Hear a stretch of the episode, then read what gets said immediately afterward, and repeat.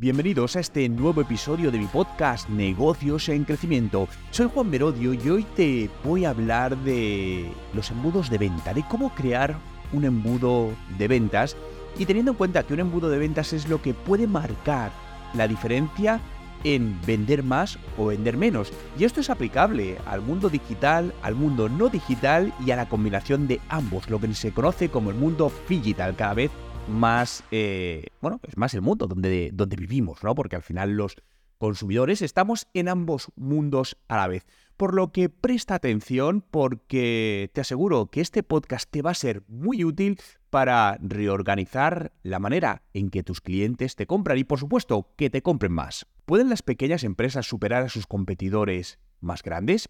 La historia reciente sugiere que sí. Echemos un vistazo a Tesla.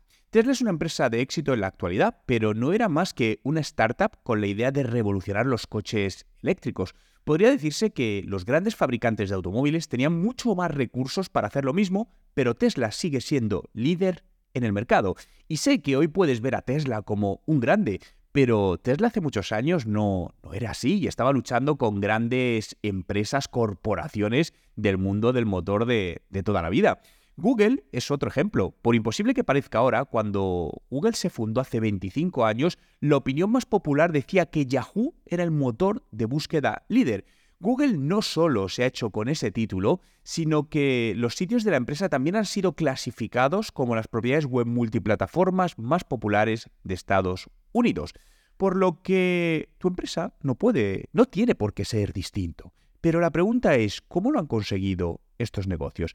Por supuesto, crearon productos y servicios que los consumidores querían comprar, querían usar, pero también crearon un embudo de ventas muy eficaz para convertir al público en clientes. Y tu empresa puede hacer exactamente lo mismo. Y para ello vamos a comenzar entendiendo el embudo de ventas que describe eficazmente el camino que recorren los clientes de tu empresa desde que son clientes potenciales hasta que se convierten en clientes, es decir, que han pagado por tu producto o por tu servicio. Imagina un embudo. En la parte superior hay un gran número de clientes potenciales. A medida que se avanza hacia la parte inferior del embudo, el número de clientes potenciales se reduce, pero la probabilidad de que esos clientes potenciales se convierten en clientes de pago aumenta.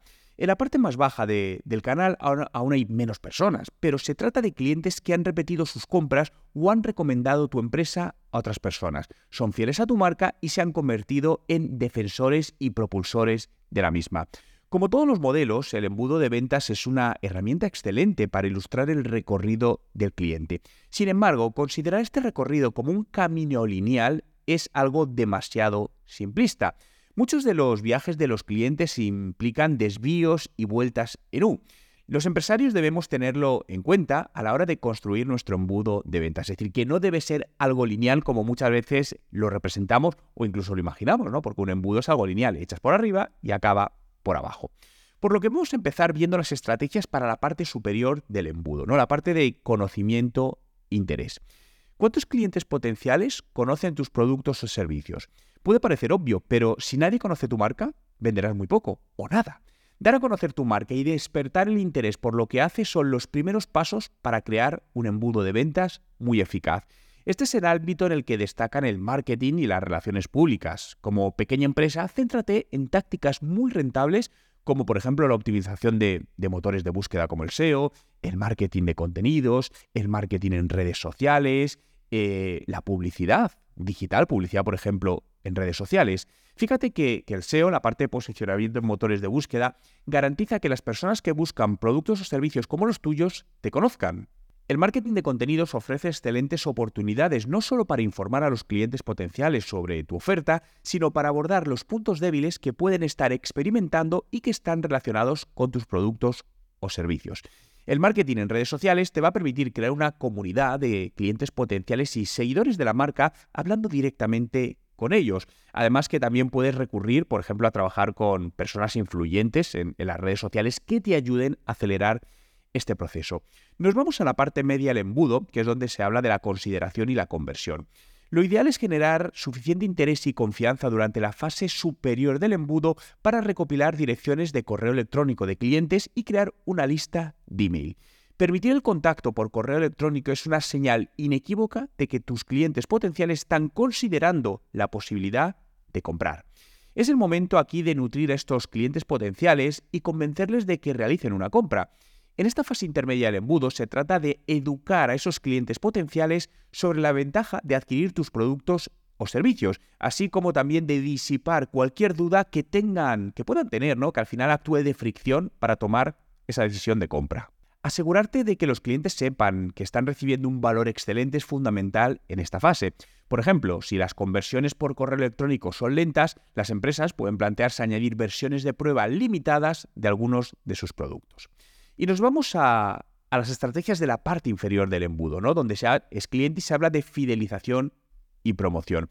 Aquí obviamente esta parte es mucho más pequeña que las superiores, aunque suerte, y es obvio, es importante recordar que muy pocas marcas convertirán a todos los clientes potenciales en clientes a, largo plazo. Bueno, muy pocas marcas, creo que he tenido una ilusión. Es imposible, no hay ninguna marca que convierta el 100% de clientes potenciales en clientes a largo plazo, ¿no? Pero es igualmente importante ofrecer a tus clientes en esta fase del embudo incentivos para que permanezcan con tu marca. ¿Por qué? Porque animarles a repetir las compras será probablemente más fácil que captar nuevos clientes. Y lo que es aún más importante, estos clientes pueden convertirte en embajadores de tu marca y encargarse de trasladar a los clientes potenciales de la parte superior del embudo a la parte central. Tomemos el caso de de Dropbox, ¿no? Cuando la empresa estaba en su fase inicial, ofrecía a los suscriptores almacenamiento adicional si recomendaban a un amigo. Este almacenamiento adicional reforzaba el vínculo entre el proveedor y cliente, mientras que las recomendaciones ayudaban a aumentar la base de clientes. A día de hoy, Dropbox sigue ofreciendo un programa de recomendación para todos los niveles de suscripción. Las suscripciones de pago tienen un mayor potencial de ingreso que las cuentas básicas, lo que crea un doble incentivo para que los suscriptores actuales se actualicen y recomienden a otros. Airbnb es otro gran ejemplo de programa de recomendación, eh, ya que al inicio no habían tenido mucho éxito, pero al cambiar su enfoque a uno que parecía que un usuario de Airbnb estaba haciendo un regalo a sus amigos, la empresa empezó a generar unos resultados extraordinarios y aumentó su base de usuarios de forma significativa. Pero, ¿cómo medimos el éxito de un embudo de, ventas? Bueno, la medida más sencilla de, de, tu embudo de ventas es comparar las cifras de la parte superior con las de la parte inferior. Sin embargo, este enfoque puede ser también demasiado simplista para las compras de alto valor o las que requieren de un alto grado de implicación. Aparte de mirar los números, te diría que es igual de importante entender dónde hay obstáculos en tu embudo que conduce a la pérdida del negocio. En resumen, entender cómo los clientes de tu marca pasan de ser clientes potenciales a convertirse en potenciadores, en defensores, puede marcar la diferencia entre que tu marca crezca estanque. Construir un embudo de ventas altamente eficaz no requiere de una gran inversión, simplemente de tener una visión estratégica adecuada y elegir las tácticas de marketing que se alinean mejor. Y esto para las em, pequeñas empresas, de hecho, supera o es una gran herramienta para ponerse, ya no debe decir superar a sus grandes competidores, pero sí, por lo menos, ponerse al lado y coger una parte de sus clientes.